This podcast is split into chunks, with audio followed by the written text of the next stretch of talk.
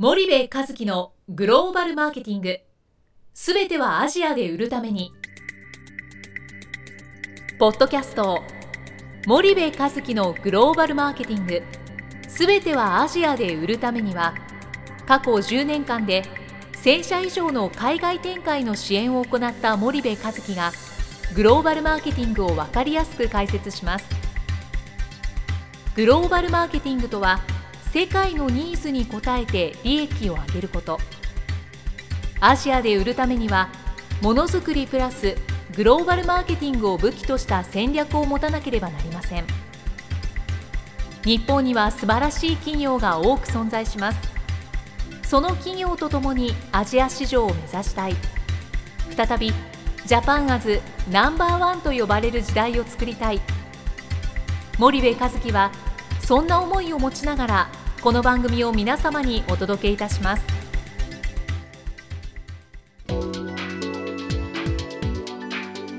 こんにちはナビゲーターの東忠夫です。こんにちは森部和樹です。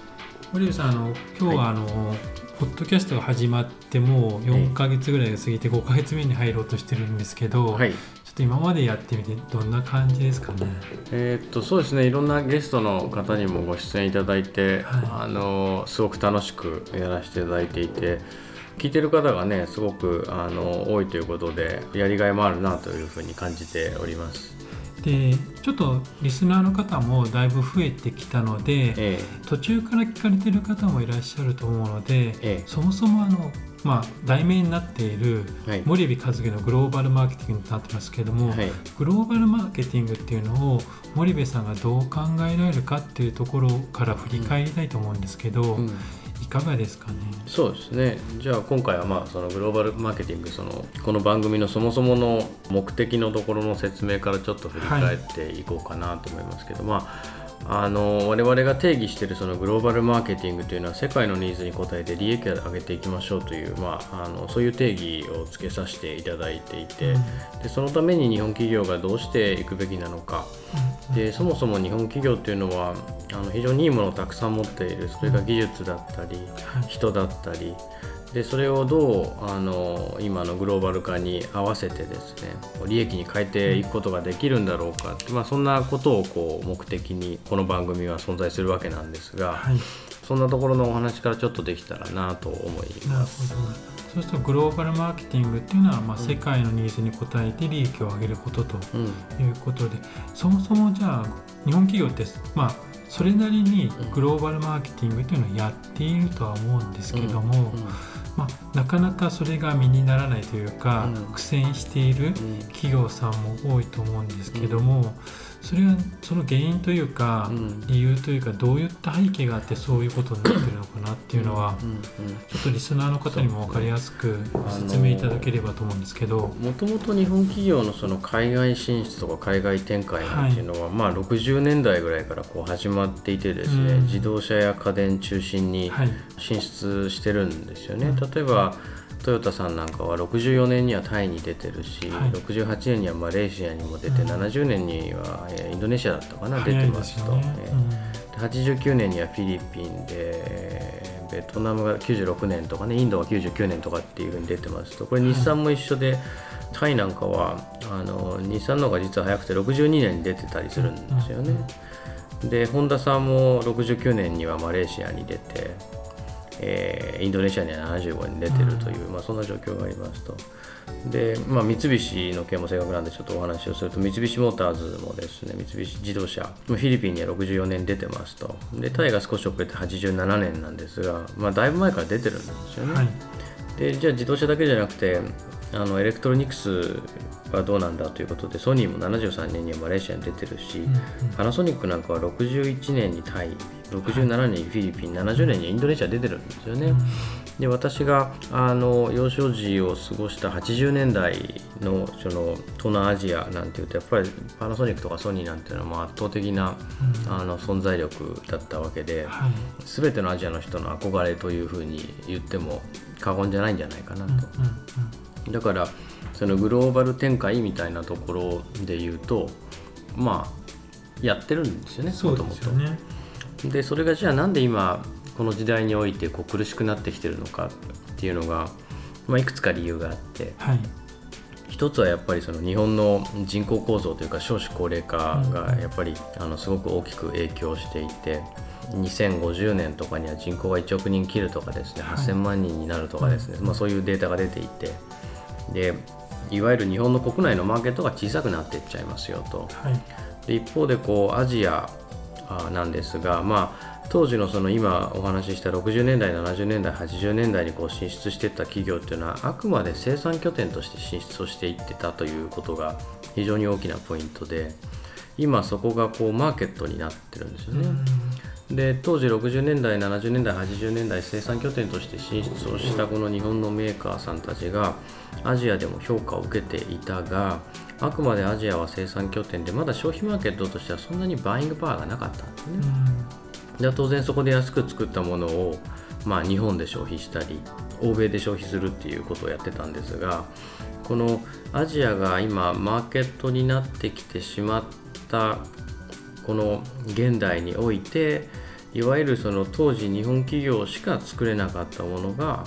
韓国や中国台湾をはじめとするアジアの企業でも作れるようになってしまって、でそこで競争が発生したので苦しんでいるという単純にそういうことなんですよね。なるほどそうすると、まあ、工場としてはもう60年代70年代にもう私たちが生まれる前から進出していると。で、ね、それはあくまでも安い賃金を求めて安い製品を作るために工場で進出していてそれを日本だとか、まあ、欧米なんかはそうだと思うんですけど、まあ、輸入だったり、まあ、欧米だったら輸出になると思うんですけども、そういった形で日本の製品を先進国には売っていたと。ただアジア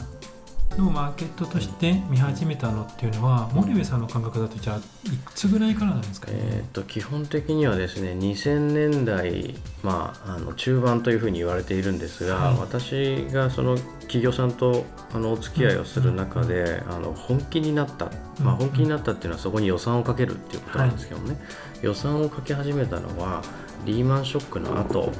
つまりは2009年以降という認識を僕は持っていて。まだまだ始まったばっかり。ですね。で結局そのアジアを生産拠点として使っていた時は、はい、そのそもそもアジアはマーケットとして見てなかったし、うん、そもそも自動車もエレクトロニクスも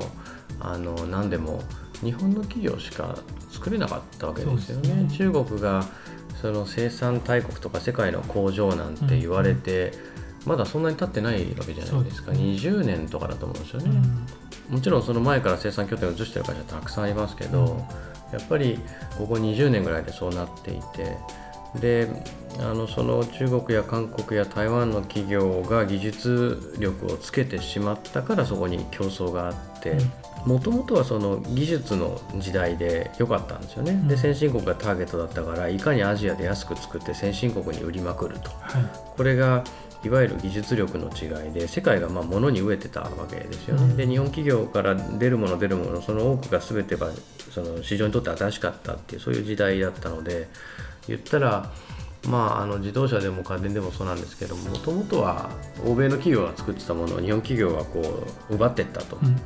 で欧米はソフトウェアとか金融の方にこう出ていったわけで。でなので日本企業がこうなんていうんですかね独占的にこうあの持ってた市場だったわけですよね。でそれがまあアジアの企業に奪われていってしまって、うん、でそれをまあ私はコモディティ化の時代と言ってるんですが、はい、結局多くの企業が作れるようになっちゃっていて、でさらに先進国プラス新興国がターゲットになってしまっていると、でここに来てしまったのでもうものづくりとか技術力だけじゃなかなかアジアのマーケットでは戦えないですよと、でもっと言うとその欧米先進国に比べてアジアのマーケットっていうのはその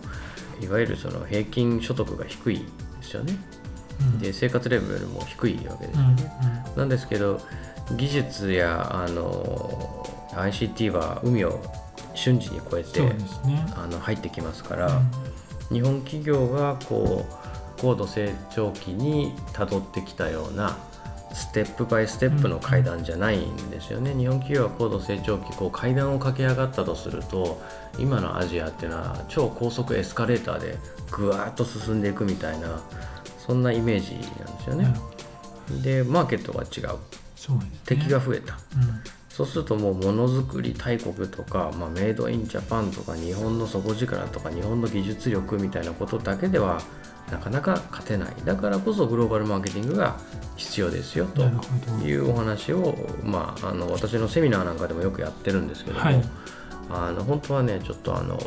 スライドを見ながらねご説明するとすごく分かりやすいんで。機会があればね皆さんも参加あのしていただければと思いますが。そうですね。今言われたグローバルマーケティングってあのこの間、うん、私南アフリカに行った時に、えー、ある大学の先生が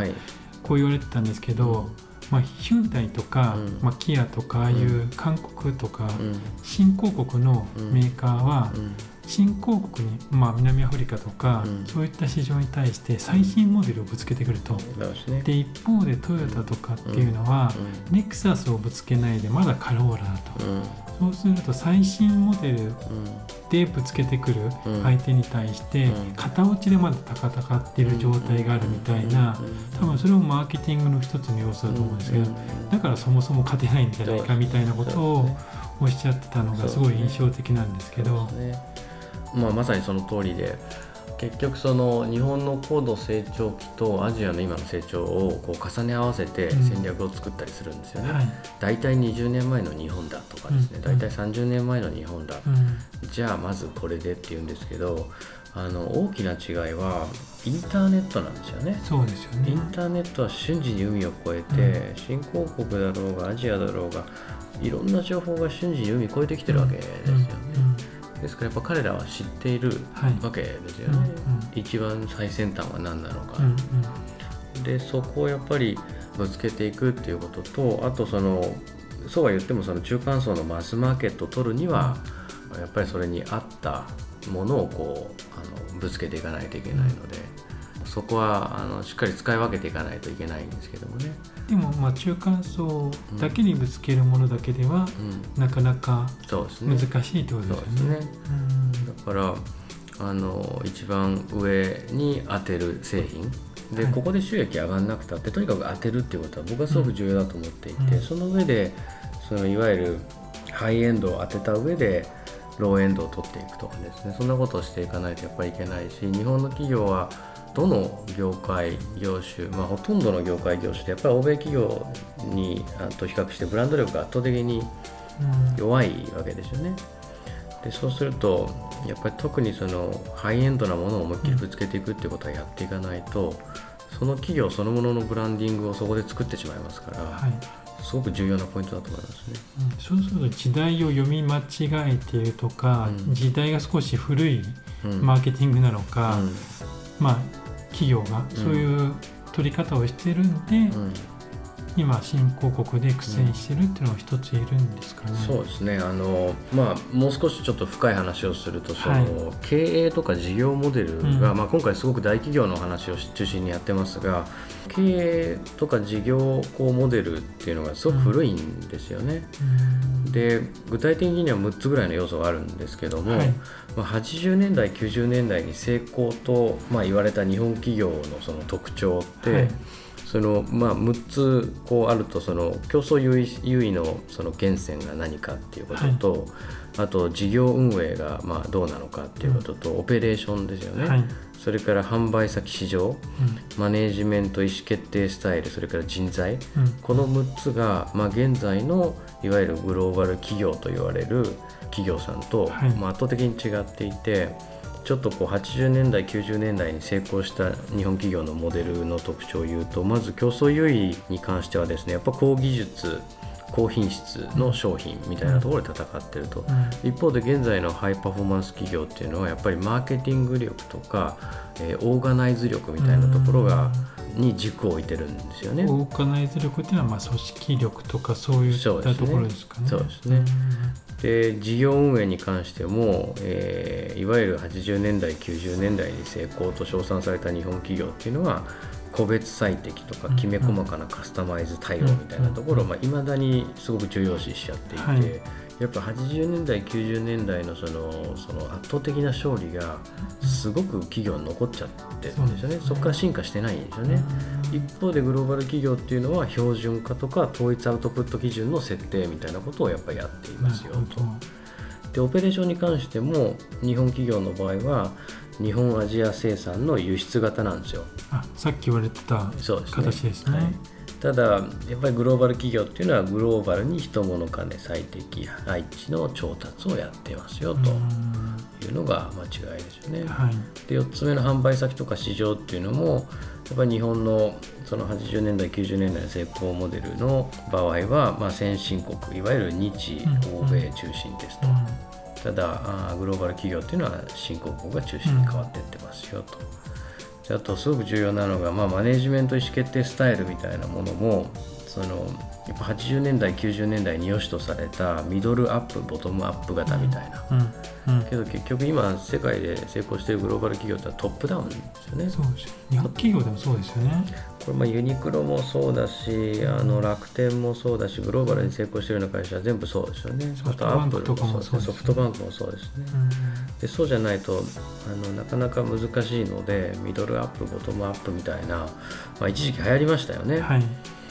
だからまあこういうマネジメント意思決定したらも全然違いますと。あと人材もそうですよ。日本人単一モデルによる年功序列終身雇用、これなくなったといえどもやっぱなくなってないですよ。そうですね、であの外国人の雇用を増やしてたりとかしてますけどやっぱり日本人だけの和というのがやっぱり中には存在してるし、うんうん、一方でグローバル企業というのは多様化した人材モデルによる成果へのコミット型になっているのでまあ、こういうことは全然やっぱり違うっていうのが、まあ、最後のなんかダイバーシティとかそう言われるところですよね。そうですね。でここはやっぱりすごく弱いし、うん、でまあ先進製造業っていうんですかね、はいはい、あのあと日本の今のハイテク企業みたいな、まあ、あのことでいうと、まあ、グローバル経営の起点がすごく違っていて。うんうんであの先進製造業の場合10年前の主な販売先ってやっぱり新興国なんですよね。はいはい、で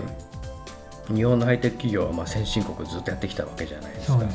だから先進製造業ってのはもう10年前からもう新興国やってるんですよね。でこれが重要なのが日米欧プラス新興国であって、はい、まあ、アジア中南米徹底的に10年前からやっちゃってても10年差がついちゃってますよ。あと生産モデルに関してもせあの先進製造業っていうのはやっぱアジア生産アジア圏内販売型をやっていますよと、うんうん、で一方で日本のハイテク企業っていうのは日本中国アジア初の輸出型をやっていて、まあ、今あのアジアでどう売るかってこと頑張ってます。がやっぱ10年遅れたよねと。でケーパビリティに関しては、まあ、マーケティングノウハウの、まあ、組み合わせ技術みたいな、はいはい、そういうことに重きを置いてますが日本のハイテク企業っていうのは生産ノウハウいわゆるすり合わせ技術みたいなところに重きを置いてるし、事業運営に関して言っても開発とか生産とか販売の、まあ、本社コントロールの経営をやってるんですよね、先進製造業っていうのは。一方で日本のハイテク企業っていうのは事業別の責任経営。これもまあ我々もねお仕事させていただいてて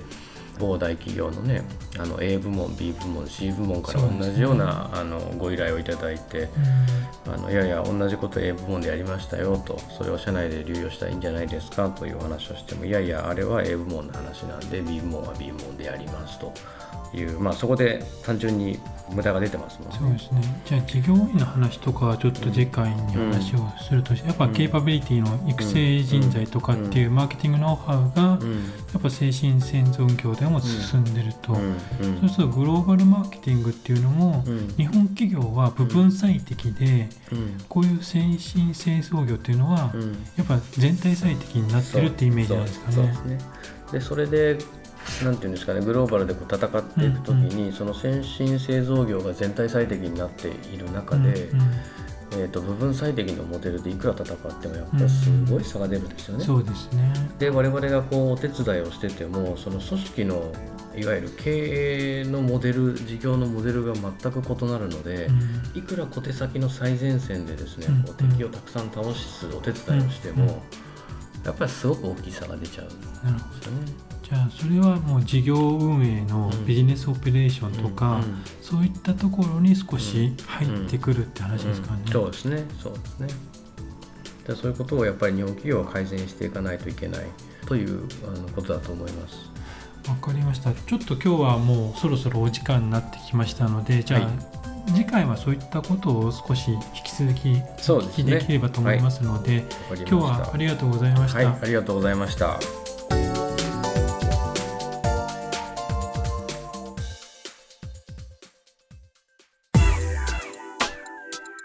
本日のポッドキャストはいかがでしたか？番組では森部和樹への質問をお待ちしております。ご質問は podcast アットマーク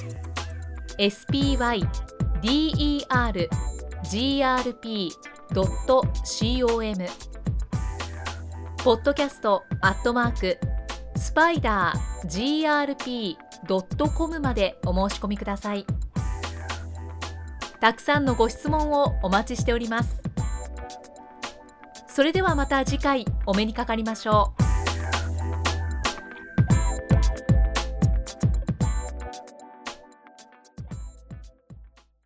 森部和樹のグローバルマーケティング